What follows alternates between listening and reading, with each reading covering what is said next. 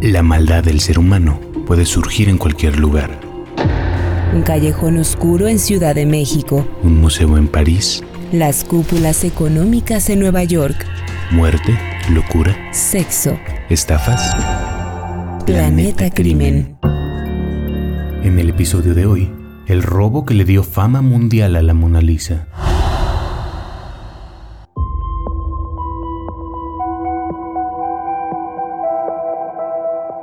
Mírala, con esa sonrisita mustia que todos conocemos. La sonrisa más famosa del mundo, la de la Mona Lisa. Mide solo 77 centímetros. No, no la mujer. El cuadro, 77 por 53. Puede que en tu casa tengas uno más grande. ¿Cómo es que ese es tan famoso? ¿Acaso recuerdas cuando te enteraste que existía? ¿Te parece la mejor pintura de la historia? Entonces, ¿por qué es tan conocida? No siempre lo fue. De hecho, durante muchos años fue un cuadro más del Museo del Louvre en París. Bueno, uno de los más importantes. Finalmente lo pintó Leonardo da Vinci, pero no tenía un lugar especial ni un cristal blindado como ahora. La historia que pocos saben es que se volvió el cuadro más famoso del mundo después de ser el robo de arte más famoso del mundo. Fue en 1911. Tan inexplicable que trataron de echarle la culpa a famosos como el pintor español Pablo Picasso o el poeta Guillaume Apollinaire, o años después a un misterioso personaje llamado Eduardo Valfierino. ¿Cómo creerse que lo hizo un pobre diablo sin motivos claros? Decíamos que era 1991 en París. El 22 de agosto, el pintor francés Louis Beroud llegó al Museo del Louvre en cuanto lo abrieron. Se había propuesto copiar una de las pocas pinturas que se conservan de Leonardo, la enigmática Gioconda. Sí, porque en realidad Da Vinci se ocupó más de ser científico e inventor, y la pintura de esta mujer guarda más interrogantes que solo su extraña sonrisa. Por ejemplo, que el fondo pintado a la izquierda y a la derecha del rostro no cuadra. No cuadra.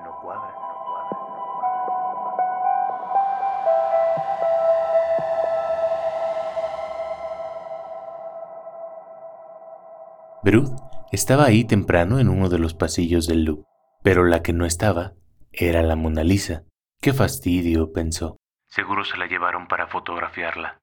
En esa época, el museo acababa de inaugurar un estudio fotográfico y estaba capturando en imágenes toda su colección para tenerla catalogada. Decidió esperar un rato. Era pleno verano y hacía calor afuera, pero el cuadro no aparecía, así que fue a quejarse con un trabajador de que la importante obra no estuviera ya disponible para ser admirada. El empleado fue a preguntar y resultó que no. La Gioconda no estaba en el estudio fotográfico. ¿Algún trabajo de restauración? En los talleres tampoco la tenían. La duda escaló hasta las autoridades del museo y entonces se desató la alarma. La Mona Lisa de Leonardo había desaparecido. El personal empezó a buscar por todos lados. Debajo de una de las escaleras imperiales del ex palacio se encontró el marco de la Gioconda, pero sin Gioconda. Era un hecho. El cuadro había sido robado. Las puertas se cerraron y a todo el que saliera lo registraban a conciencia. En plena paranoia, buscaban si alguien llevaba un tubo con el lienzo enrollado. Una tontería, porque la Mona Lisa no está pintada sobre un lienzo, sino sobre una tabla de madera de álamo. Una tabla de 77 por 53 centímetros. ¿Cómo diablos pudo sacar a alguien una tabla de ese tamaño sin que nadie se diera cuenta? El museo quedó vacío y se decidió cerrarlo, unos días para investigar el robo. La noticia fue un bombazo en los periódicos europeos. Una obra maestra de Da Vinci, robada. ¿Pero cómo? ¿Quién? ¿A qué hora? La policía francesa no tenía ni idea y durante años siguió sin tenerla. Todos los primeros esfuerzos por dar con alguna pista fueron en vano. No había ni rastro. Una semana después, el Louvre volvió a abrir sus puertas.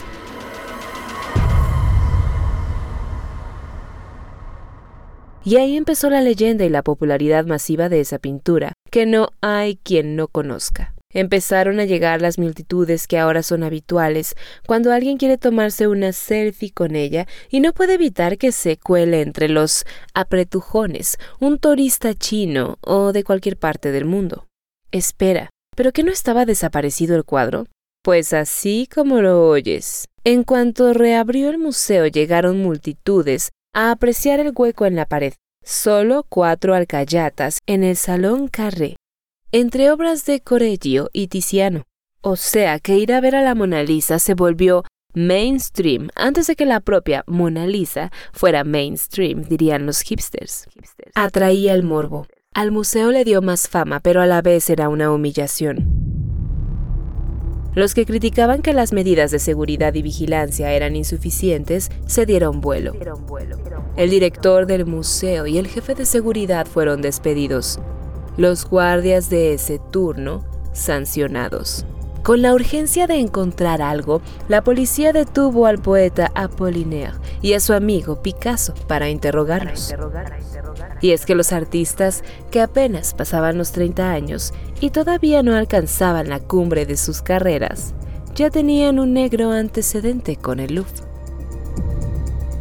Cuatro años antes, un secretario o amigo de Apollinaire se había metido al museo a robar descubrió que la seguridad era pésima y sacó varias estatuillas ibéricas, piezas que terminaron en manos de Picasso. Además, los jóvenes artistas de vanguardia estaban en contra del arte clásico y habían apoyado hacía poco unas polémicas declaraciones sobre quemar los museos para dar paso a nuevo arte. Eso bastó para que fueran sospechosos. Los artistas se enredaron en negar cualquier relación con el robo, el pintor incluso desconoció a su amigo poeta y se distanciaron, pero no había ninguna prueba de que hubieran tenido algo que ver, y la policía no tuvo más remedio que dejarlos ir y seguir buscando, a Picasso en unas horas, al poeta después de dos días. Por las calles se hicieron parodias sobre la desaparición de la Mona Lisa. También se hizo negocio, con vendedores de postales con su imagen. Aparecía en los noticiarios, en vallas, en cajas de chocolates. Ahí fue cuando todos los que nunca habían ido al museo parisino empezaron a ubicar su característico rostro, su inolvidable sonrisa. Incluso se volvió imposible por un tiempo traspasar las fronteras para salir de Francia sin pasar por una exhaustiva revisión, buscando que el cuadro no desapareciera del país para siempre. Para siempre.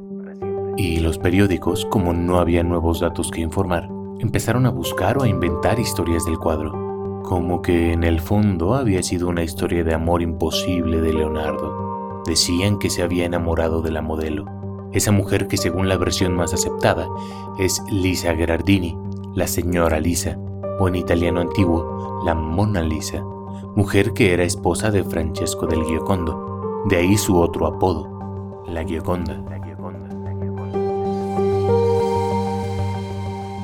Italia, 1913. Alfredo Geri era un reconocido anticuario en Florencia. Un día recibió una carta rarísima. Alguien que firmaba con el no muy original seudónimo de Leonardo decía tener en sus manos el famoso cuadro desaparecido del Louvre dos años antes. La carta era una locura. El tipo decía que la Gioconda tenía que volver a su país de origen que él la había recuperado de manos de los ladrones franceses y que por su servicio quería una recompensa de 500 mil liras. Pedía dinero y además una promesa, pintura fuera entregada a la Galería de los Uffizi, el mayor museo de arte de Florencia. Gary no fue el único anticuario que recibió la carta, pero sí el único que no la tiró a la basura como la mala broma que parecía. Contactó a Giovanni Pocci, conservador del Uffizi. Discutieron el tema y entre que sí o que no, Poggi le recomendó seguirle la corriente al falso Leonardo para ver si en una de esas de verdad tenía el cuadro.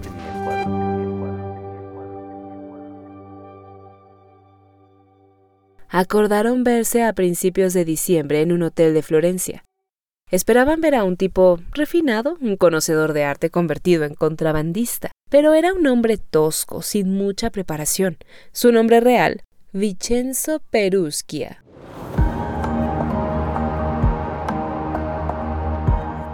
Para ese entonces tenía 32 años, delgado, de mirada inexpresiva, con un bigote terminado en puntas y el resto de la barba algo crecida un traje grueso de cuadritos de mala calidad, que demostraba que aquel hombre no era más que un obrero. Abrió una maleta que no era normal. Tenía un doble fondo, y ahí, al destaparlo, la Gioconda le sonrió a los anticuarios. Más de dos años llevaba sin sonreírle a nadie, más que a Perugia.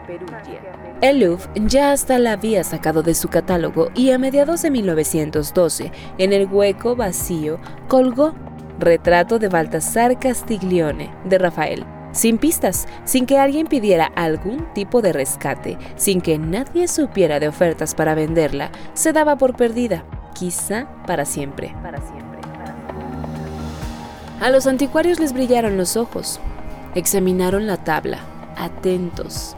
Tenía el característico craquelado, las cuarteaduras sobre toda su superficie, la sonrisa infalsificable y por detrás los sellos del Louvre. No había mucho lugar a dudas.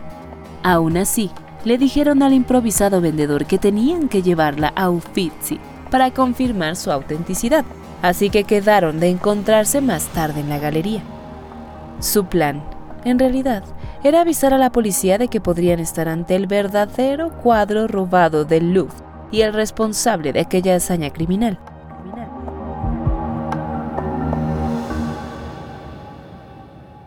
Unas horas después, Perugia llegó con la maleta de doble fondo al Museo Florentino y la policía italiana llegó a arrestarlo. La noticia volvió a darle la vuelta a Europa.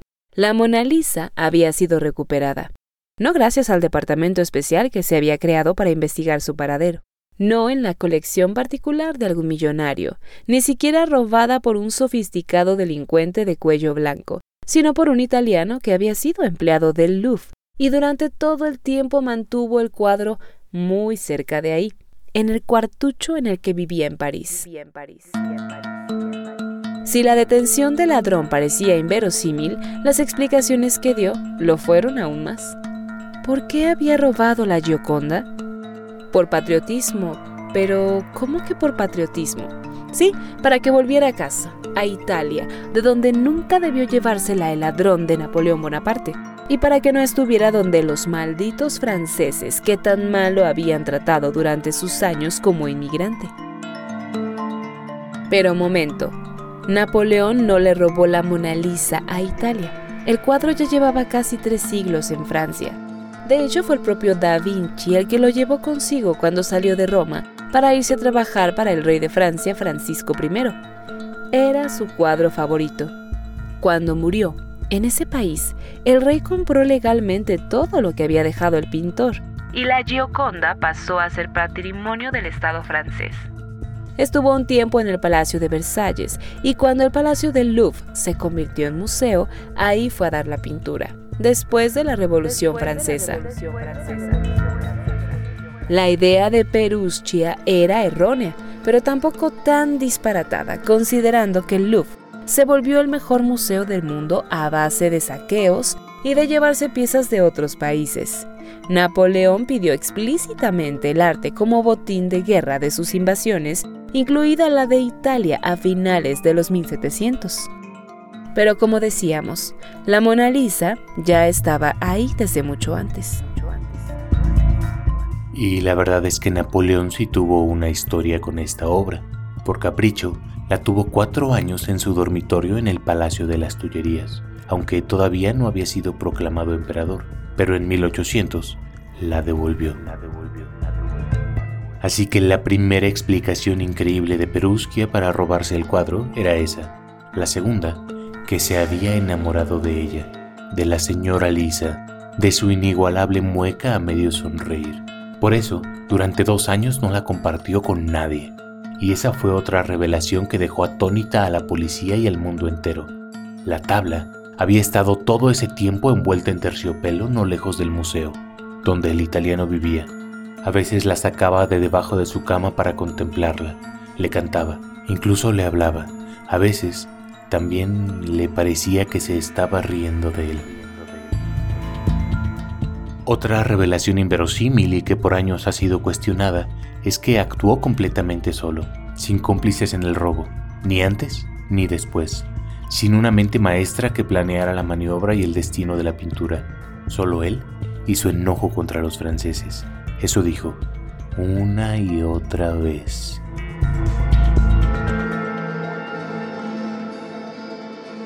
Y así como antes nadie pudo atraparlo, nadie pudo tampoco probar lo contrario. Pero, ¿cómo logró apropiarse del cuadro? Vicenzo había sido empleado del museo haciendo labores de carpintería y mantenimiento. Le tocó trabajar justo en la instalación de una protección de cristal para la Gioconda. Todo por culpa de una fanática anarquista que cuatro años antes había entrado al museo y apuñaló una obra. La administración decidió poner a las piezas más importantes, como la Mona Lisa, una caja de cristal que estaba colgada de una manera especial en la pared.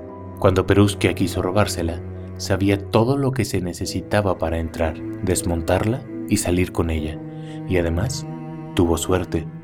Conservaba el uniforme blanco con el que iban los trabajadores, Escogió lunes porque ese día el museo no abría al público, pero para poder estar dentro tuvo que pasar la noche escondido. Conocía todos los recovecos del sitio. El domingo se metió en un armario antes de que cayera la noche y ahí se quedó, muy quieto, muy silencioso, esperando, esperando el nuevo día. A las 7 de la mañana salió de su escondite se dirigió a donde estaba el cuadro. Con unas herramientas que traía preparadas y con la experiencia de haberla instalado, supo cómo tenía que deslizar la caja de cristal para poder descolgarla de las alcayatas. Nadie sospechó.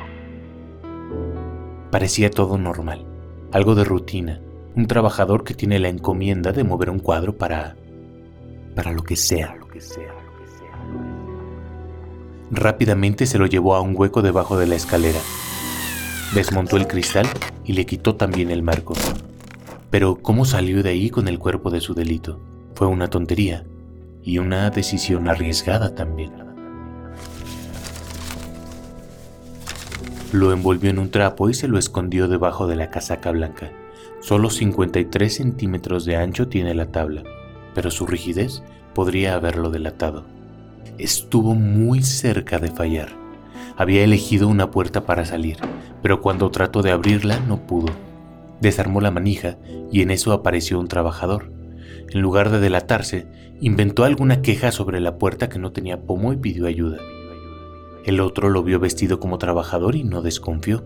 Quizá incluso su cara le parecía todavía familiar. Al fin y al cabo había sido empleado. Perusquia logró salir caminando a plena luz del día con el cuadro escondido bajo el brazo. Una vez fuera, estaba hecho. Media hora le bastó para consumar el robo de arte más famoso del mundo.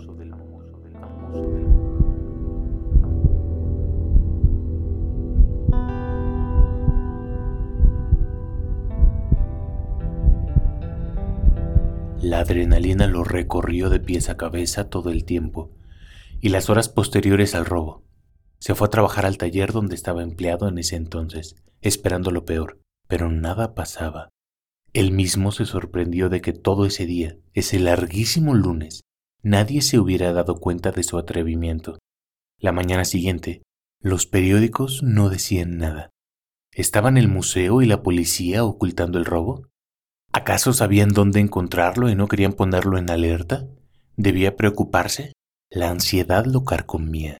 La realidad es que todavía nadie se había dado cuenta del delito hasta que el copista Luis Berud se topó con el vacío gigante del pequeño cuadro. Hallada la pintura, Italia no tenía ganas de pelearse con Francia por ella, pero sí de exhibirla un tiempo en su territorio. Así que la Gioconda tuvo una breve gira por Florencia, Roma y Milán.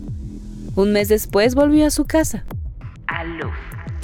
La foto que inmortalizó el momento muestra a más de 10 hombres recibiéndola, todos elegantes, con el bigote bien recortado, de corbata o pajarita, abrigos, sombreros de copa y algunos bastones. Lo que parecía imposible a esas alturas había ocurrido. La Gioconda volvía cien veces más famosa que cuando se había ido. Dos años y 111 días pasó desaparecida y ahora estaba por fin de vuelta. Fue el 4 de enero de 1914. Todo parecía armonía, aunque no lo era en Europa. Seis meses después estallaría la Primera Guerra Mundial y quedaría de lado en la mente de la población el arte y el extraño caso del robo de la Mona Lisa, porque todavía había muchos detalles increíbles. Perusquia había guardado el cuadro dos años en su casa y hasta que intentó venderlo, lo metió a una maleta y tomó un tren desde París a Florencia para ir a regresarlo a su tierra. El hotel donde se hospedó y donde la pintura volvió a sonreír desde su escondite fue rebautizado años después como La Gioconda y ofrecía como atracción turística la habitación número 20 donde se alojó el célebre ladrón. Perugia insistía en que todo lo había hecho por patriotismo, y además de uno convenció de sus nobles intenciones para que no le fuera tan mal. Recibía dulces y cigarros como regalos en su celda. El juicio duró poco más de seis meses y terminó en junio de 1914. Lo condenaron a solo un año y 15 días de prisión.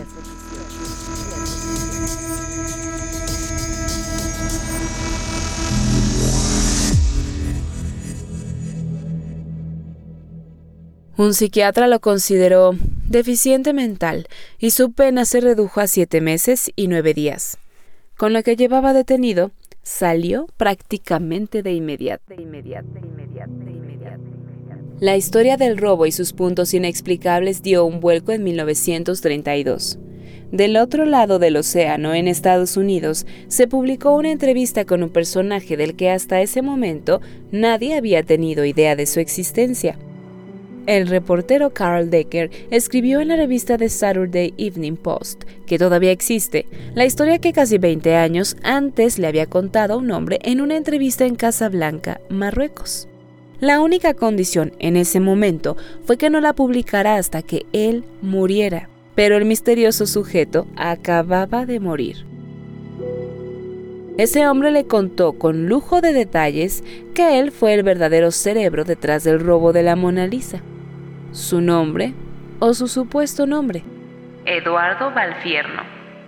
Era un argentino hijo de inmigrantes italianos que creció en la pobreza y decidió que nunca más se conformaría con esa vida. Estudió, se refinó, aprendió de arte y llegó a la vida bohemia de París, presentándose como marqués, el marqués de Valfierno. El robo de la Gioconda y la estupidez de que un pobre trabajador la tuviera dos años escondida bajo su cama era en realidad una parte mínima de un plan que elaboró para volverse millonario y vivir derrochando el dinero por el resto de sus días.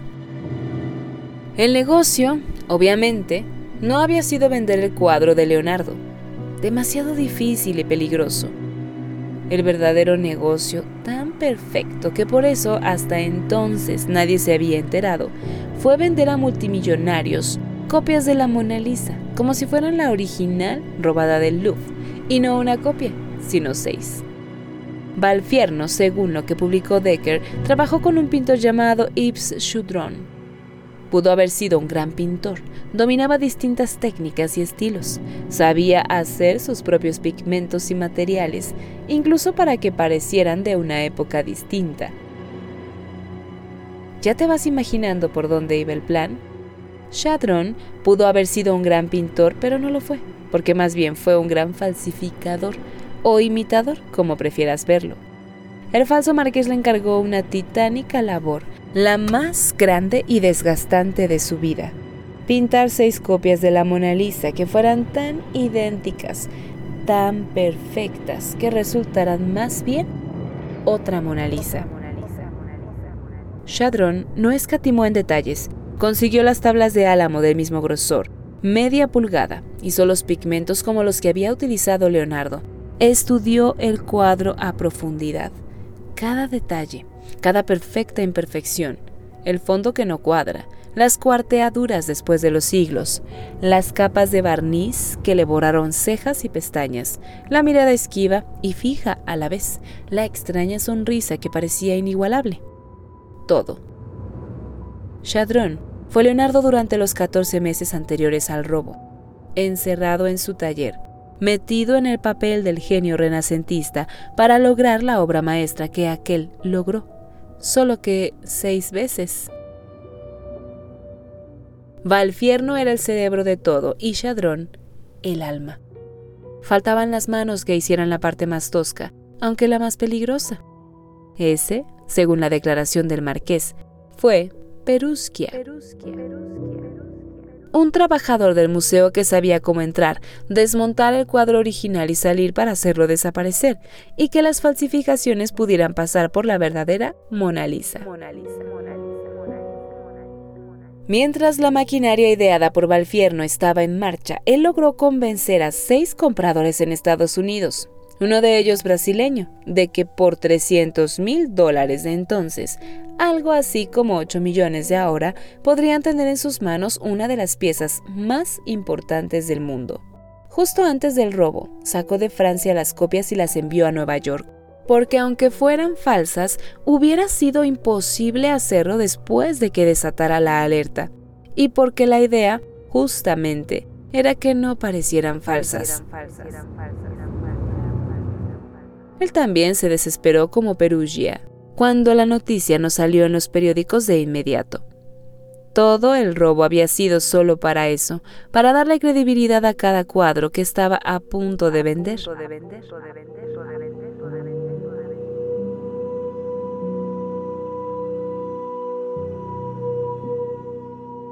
Cuando ahora sí estalló el escándalo, no tuvo más que decir.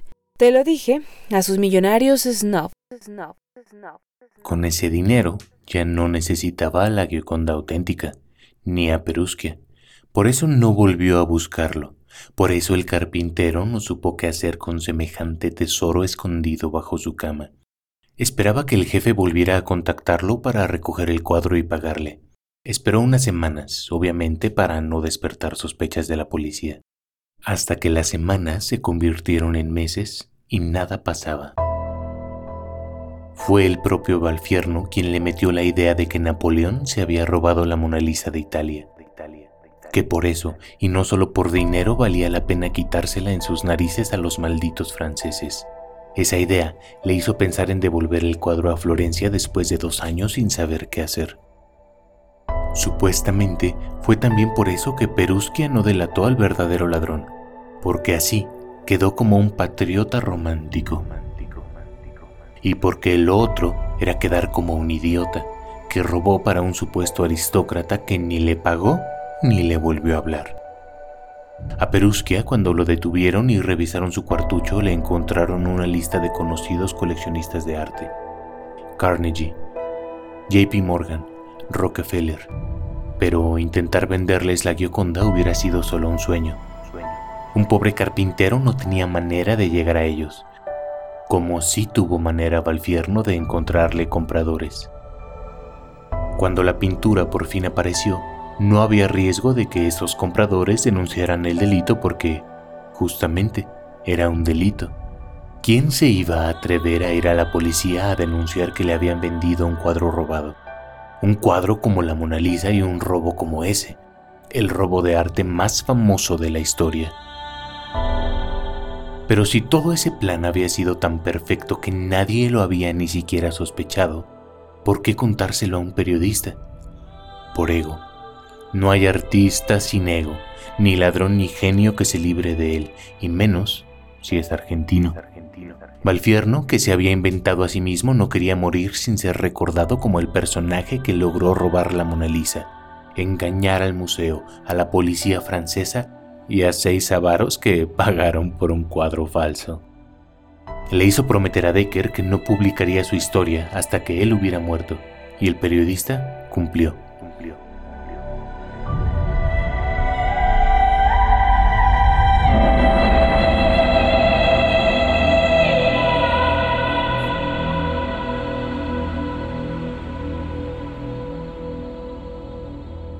Bueno, eso fue lo que dijo Decker, en realidad nunca se pudo probar que la historia de Valfierno fuera cierta. Ni siquiera que el propio Valfierno fuera real, y no una invención de un periodista con aspiraciones de escritor fantástico. Hasta la fecha, la historia del argentino se cuenta como una posible teoría del robo, pero más de 100 años después, nunca aparecieron las que hubieran sido las pruebas contundentes, las seis falsificaciones.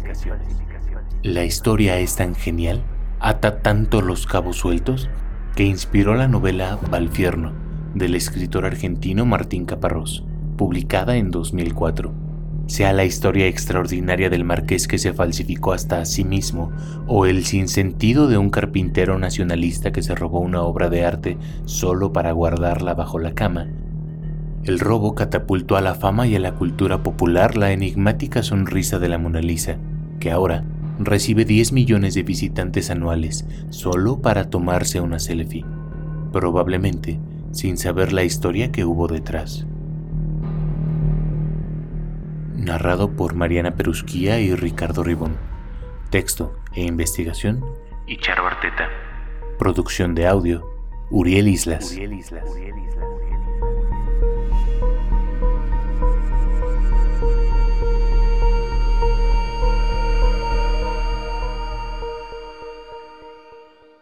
Esta fue una producción de Máquina 501 para el mundo. De nada mundo. Productor ejecutivo Manny Mirabete.